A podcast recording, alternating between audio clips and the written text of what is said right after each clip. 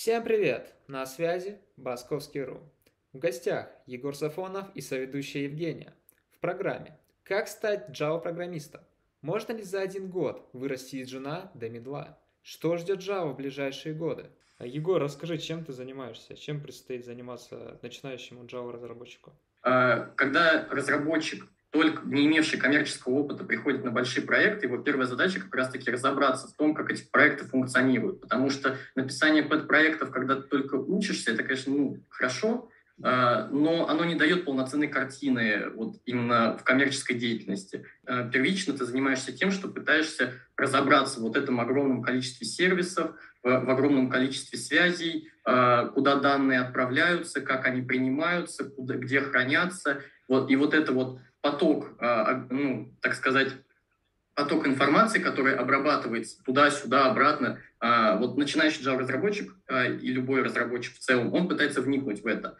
Что касается конкретно языка, в случае с Java, ты пытаешься понять, как э, организовывать правильно код, следовать каким-то определенным принципам проектирования, ну, то есть э, проектирования или же организации кода – как ну, не сломать проект в целом, как, э, собственно, как тестировать код, как его отлаживать, как э, уметь в нем разбираться, читать чужой код, что не менее важно. Вот. И это относится не только к Java-разработчику, как я и сказал, ко всем разработчикам в целом. Нужны определенные какие-то навыки, знания или таланты. Математического склада ума э, для того, чтобы начать заниматься программированием, в целом не нужно. У меня не было никакого, никакого бэкграунда в программировании до того, как я начал изучать Java. Ну, то есть, когда-то там в школьные годы я что-то писал на Паскале, как это, наверное, во, во многих школах до сих пор делают. У меня было куча проблем, я не мог понять вообще, что такое массивы, как они работают. А, немножко писал на Visual Basic в универе, это тоже там порождало кучу различных проблем. Но когда я начал полноценно заниматься Java, все, что мне хватило для того, чтобы начать и продолжить, это собственно, мотивация и желание. Когда говорят, что программисты — это люди там с определенным складом ума или суперталантливые люди, я вот к этому отношусь, ну, как-то, ну, с определенным скепсисом, потому что раньше я тоже так думал, что на это нужны определенные математические навыки, это там прям куча математики, есть определенные области программирования, в которых математики задействованы больше, чем в других, там тот же Data Science, там, там больше, чем, э, например, в веб-разработке. Иметь, конечно, математический склад ума даст тебе определенные, ну, как бы небольшие преимущества, тебе будет, наверное, где-то проще разбираться в каких-то вещах, где-то ты чуть быстрее будешь схватывать, в моем понимании, человек, который не обладает бэкграундом программирования, человек, который обладает бэкграундом программирования, они все равно в конечной в конечном счете приходят к единой точке при желании и мотивации. Здесь, я считаю, все-таки основные факторы – это мотивация и желание, и стремление, в первую очередь. Понимание того, что тебе действительно это нужно, и ты действительно хочешь этим заниматься. Ты не похож да. на ботана из теории Большого Взрыва. Вот такой вот комплимент. Вообще, вообще стереотипы о программистах, они вот, мне кажется, остались далеких от это 90-х, потому что раньше программирование вообще совсем другое было. Там было очень низкоуровневое программирование на ассемблере, на C++, на C чистом. И там люди, и так как эта сфера еще новая была, в нее входили люди, которым ну, действительно было что-то увлекательное, интересное. И, может быть, за счет того, что эта сфера была на тот момент не для всех, нова и непонятна, может, она и сформировала какие-то такие вот стереотипы, что это там ботан в очках, что-то там, который, которого нет особой жизни, вот он сидит. Но, но сейчас программирование — это абсолютно естественная сфера, вот будучи, живя в цифровом веке, в 21 цифровом веке, это, это такая вещь, которая ну, чуть ли не де-факто должна быть естественной.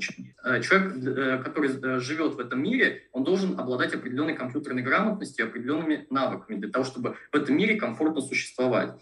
Сейчас все больше и больше людей, э, я так понимаю, что работают в IT-сфере и занимаются программированием, и хотят заниматься программированием.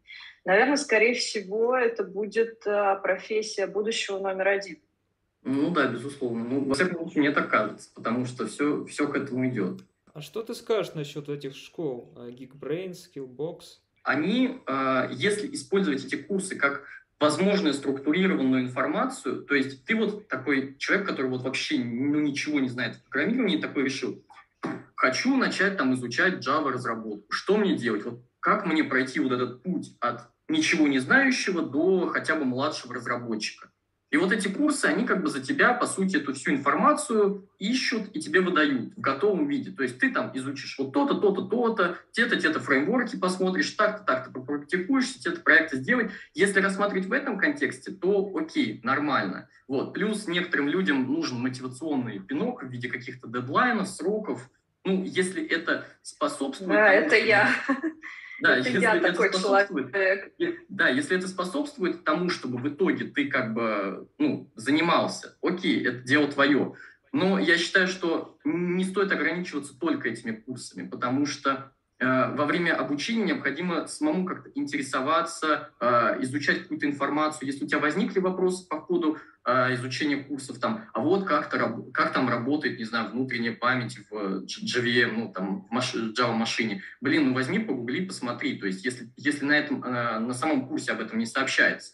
Вот. То есть э, здесь, я считаю, фактор такого комбинированного обучения должен быть. Курс это, конечно, хорошо, но ты сам помимо этого должен как-то интересоваться, увлекаться, э, как, какую-то любознательность определенную проявлять, любопытство. Чтобы идти э, и делать что-то более-менее нормальное, то нужно вот действительно находить какое-то крутое заведение, либо вот чтобы тебе прям супер просто объясняли, а не так, что тебе дают какую-то структуру, а ты потом сам копаешься во время объяснения э, на этих курсах не ясно, поищи альтернативное объяснение, потому что материала в интернете на различные одинаковые, абсолютно одинаковые темы, ну, миллион. Вот я когда э, учил какие-то вещи, я смотрю там, например, один э, ролик, где там человек объясняет Э, не знаю, там, коллекции в Java, мне непонятно. Я смотрю другой ролик, аналогично, где другой человек объясняет. И так вплоть до того, пока я не найду какой-то ролик или статью, или какую-то информацию, которая мне наиболее понятна, где вот я прочитал такой, а, ну теперь вот я понял.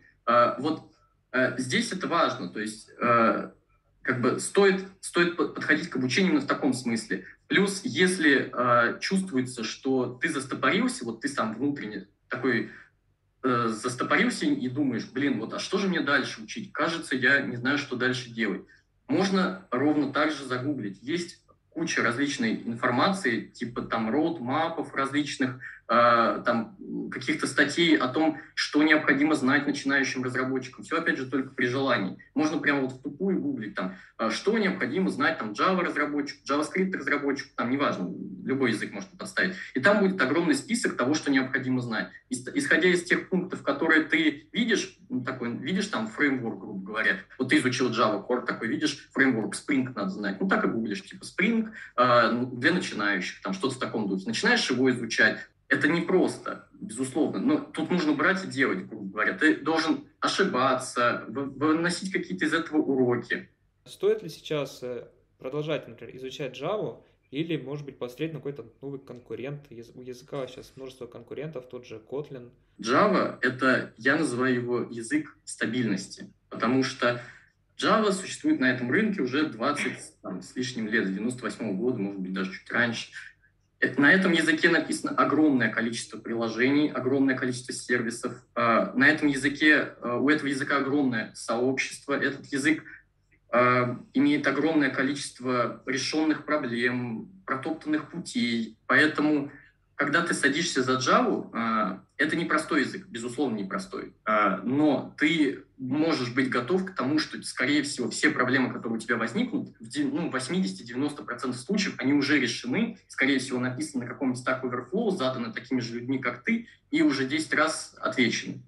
В случае с если выбирать язык с JVM подобным э, механизмом, типа Kotlin, я бы все-таки рекомендовал предварительно изучить саму Java, потому что вся концепция Kotlin строится на том, что это как бы улучшенная Java в моем понимании. То есть это такой Java от мира функциональности, но при этом все еще Java. Вот. То есть да, в Java есть там стримы лямбды, которые потом впоследствии ввели в Java 8, но Kotlin более к этому приспособлен. Поэтому если начать, например, сразу учить Kotlin язык, не изучая Java, мне кажется, будет еще сложнее. Вот. А, поэтому для тех, кто э, решает там, изучать Java или Kotlin, я бы рекомендовал изучить сначала Java, а потом перейти на Kotlin. Сейчас большинство э, начинающих программистов, которые только поступили в ВУЗ, они э, находятся в таком подвешенном состоянии. С одной стороны, они ничего не знают еще, с другой стороны, они уже хотят что-то делать, и они всегда метаются между, например, выборами языков, э, выборами фреймворков, ну и так далее. А, а тут еще постоянная э, реклама тех же скиллбоксов, э, она, например, просто говорит о том, что вы сможете выучить программирование за три месяца. Естественно, это не совсем правда, и мы хотим узнать, по крайней мере, как другие программисты начинали свой путь, как они смогли стать такими мастерами своего дела. Я, что касается себя, я могу сказать, что я, я наверное, относительно прекрасный пример э, около нулевого человека, потому что я помню день, когда я решился все-таки начать э, заниматься программированием. Я долго к этому присматривался, там изучал. Что рынок. тебе упа упало яблоко на голову, и ты придумал, что ну, ты ставишь? Ну, примерно так. Вот я долго к этому присматривался, изучал рынок, пытался понять вообще, что мне, э, что мне нужно, хочется изучать. Вот. И в один момент я просто такой, ну, все, надо, надо заниматься, потому что сейчас или никогда. Вот, ну, оттягивать уже смысла не имеет. Я, я начал заниматься вот прям в новогодние каникулы в 2020 году в начале, четко вот прям сел. А для структурированности информации я использовал а, сайт Хекслита на тот момент. А, это, ну, сейчас это уже больше полноценные курсы. Тогда там были курсы по подписке, вот. То есть ты платишь месячную подписку, у тебя есть доступ к видеоматериалу. Что касается Java разработки, сейчас у них, ну, просто если про них говорить конкретно, то у них сейчас есть э, полноценный курс, как там тех же Skillbox или э, Geekbrains, вот. Но тогда это были просто видеоматериалы. Я вот начал отсматривать видеоматериалы, начал пробовать. Uh, у меня мало чего получалось. У меня Java, она сама по себе еще капризный язык достаточно. Там типизи... строго типизированный язык, там uh, нужно прям много чего понимать в плане вот каких-то подковырок э, Java машины, чтобы ее элементарно запустить. У меня программа элементарно не запускалась. Э, что я делал? Я просто гуглил, я просто смотрел, э, разбирался в том, что такое вообще Java машина, как она устроена, как запустить элементарную программу, где точка входа в программу, какие-то такие базовые вещи. Я решил дополнительно купить литературу себе. Вот если говорить, опять же, про Java, я бы рекомендовал Шилда, его очень мне, э, многие рекомендуют, он действительно хорош. А, я бы рекомендовал брать полное руководство, там есть а, краткое, есть полное. Полное такой огромный толстенный том, но это больше такой справочный материал, где Шилд берет и объясняет теоретическую базу с точки зрения того, что ну вот у нас есть то-то, то-то, для того, чтобы сделать то-то, то-то, мы берем, делаем так-то, так-то. И дополнительно я бы рекомендовал еще брать два тома Кея Хорстмана. Это книга, э, собственно, как раз две книги, где Кей Хорстман объясняет именно самую теоретическую базу, почему здесь вот так, а не вот так, как это работает под капотом э, в каких-то определенных вещах, почему к этому разработчики языка пришли или, э, или иначе. Вот. И когда ты, у тебя возникают какие-то проблемы, ты можешь погуглить, можешь почитать. Я вот где-то читал, где-то гуглил. Очень многие статьи, кстати, по поводу вопроса, скорее всего, будут вести вас на Java Rush. Для совсем начинающих программистов э, в Java разработке, вот, мне кажется, это прям отличнейший сервис с точки зрения того, что он учит алгоритмической базе, там простейшие задачки на э, алгоритмы, на переборы элементов – они научат какую-то логику делать, как-то структурировать свои данные, то есть уметь управлять ими. Вот. При этом это все будет писаться на Java. Там очень много статей, большой комьюнити. Вот. А, я бы разделил так. Если а, вы э, человек, который определился с языком в виде Java, вы хотите заниматься именно этим языком, то стоит реально присмотреться к сайту Java Rush – если в качестве литературы я бы э, посоветовал вам брать вот э, Шилда, полное руководство, и Кея Хорстмана. Вот. Егор, раз уж мы заговорили о целях, то давай э, расскажем нашим зрителям, э, что существует несколько уровень, уровней да, Java-разработчиков. Это Junior, Medium и какой-то там типа Junior, Medium и Senior, да. Это такая базовая градация во многих компаниях. И тоже стоит понимать тот факт, что эта базовая градация, она везде разнится, то есть на одной работе вас могут считать э, джуниором, на другой работе при аналогичных знаниях вы будете медлом, но плюс-минус э, знания э, и умение э, ориентироваться в проектах и работать в проектах коммерческих, они плюс-минус везде одинаковые. Вот, есть, собственно, вот этот, да, базовая градация джуниор, мидовый, сеньор. Ну и там уже дальше идет team lead, вот, и и выше, выше, выше. А, то есть есть еще и выше, и выше. Но вот ты сейчас джуниор, я так понимаю. Да, ну я такой как бы джуниор, переходящий в middle, вот где-то на, на стыке. А, то есть ты, ты уже на этом стыке. Расскажи, что тебе не хватает до уровня middle? А, мне не хватает до уровня middle, я думаю, а, полноценное, а, полноценное и самостоятельное решение задач. Вот что отличает джуниора а, любого языка от мидла любого языка? Джуниор так или иначе сталкивается с какими-то проблемами на проекте и идет задавать вопросы к а, менторам, к тем лидам, другим разработчикам, коллегам и прочее. Вот. Middle — это стойкий разработчик, который примерно понимает, что нужно сделать, что необходимо от него, э, что хочет заказчик от него и что ему необходимо сделать для того, чтобы в итоге эту проблему решить. Ему, э, конечно, он может столкнуться с какими-то суперспецифичными проблемами, э, потому что без этого войти ну, никуда. Но, тем не менее, базовые проблемы с раз, разворачиванием проектов, базовые проблемы с тем, чтобы найти ошибку в проекте, отладить код, middle разработчик, уверенный в себе, умеет спокойно решать. На Java сейчас можно писать все, что угодно. Э, Android тот же на Java, э, веб-сервисы. Э, а как ты думаешь, что ждет Java в будущем? Я считаю, судя по тому, как Java развивается, она сейчас в роли такого догоняющего. Многие фишки, которые вышли в той же Java 17, они, ну, скажем так, они призваны не то, чтобы добавить что-то новое, скорее они добавляют уже существующие других языков. То есть там те же рекорд-классы, не вдаваясь в подробности, что это, просто те вещи, которые есть уже в Kotlin. Java, скорее всего, останется все такой же стабильной. Oracle вкладывает огромное количество денег в развитие этого языка и навряд ли его просто так отпустит, потому что очень много уже денег было вложено, очень много разработано, очень много Э, потрачено средств, и, скорее всего, просто так этот язык не отпустится. На этом языке за 20 лет написано огромное количество различных сервисов, огромное количество банковского ПО, которое существует по всему миру. Многие банки Европы написаны на Java, используют Java в качестве этого языка. Поэтому этот язык, скорее всего, я думаю, минимум лет 10-20 будет жить стабильно, вот, плюс-минус при такой популярности, ну, еще 10 лет точно, вот, 15-20 лет вполне такие структуры, как банки, они вообще очень неповоротливые. Им прям очень тяжело что-то будет переписывать на новые технологии. Mm-hmm. Типа э, гипотетически представить, что от Java отказались. То есть есть вот C-Sharp, который активно э, Microsoft продвигается, активно вот Microsoft э, способствует помощи сообществу C-Sharp для того, чтобы они переходили на, на этот язык, и, ну, и джавистам, собственно, тоже.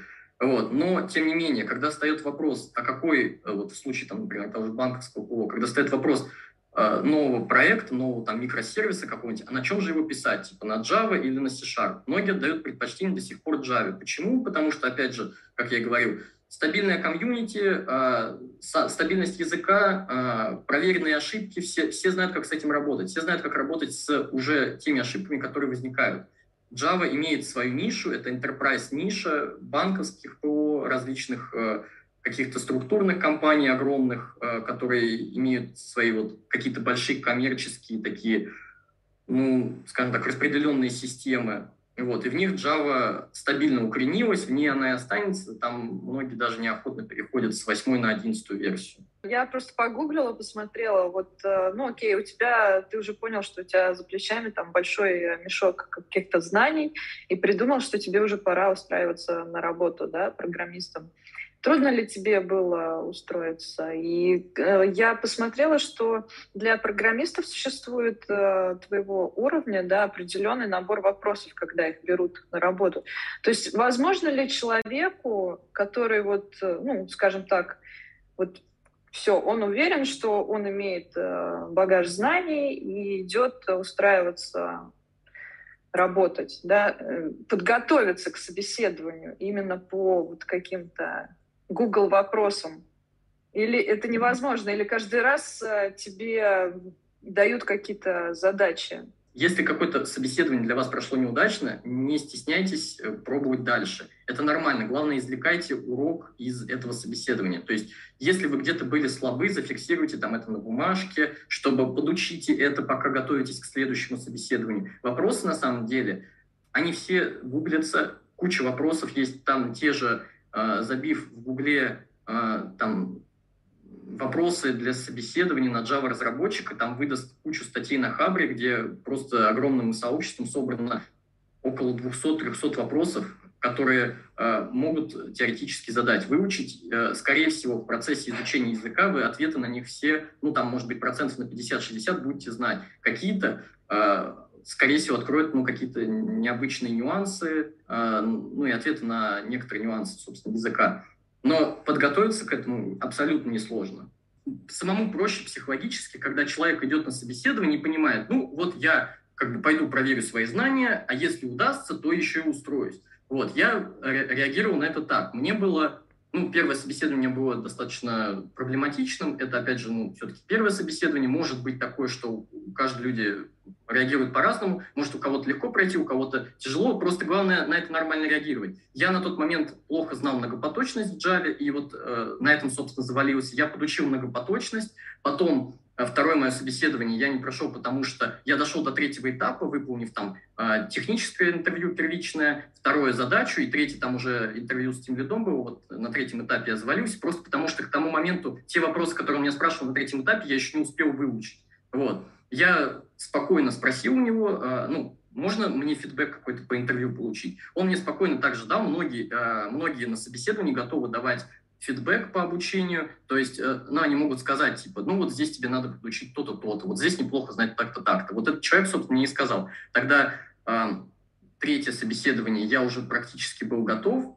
и вот четвертое собеседование как раз, собственно, в Tiki когда меня гоняли уже по всему, по всему материалу Java, там, фреймворк Spring и так далее, вот, какие-то нюансы, в целом отвечал плюс-минус стабильно. Мне, как минимум, мне, мне сообщили о том, что я такой, ну, крепкий джун.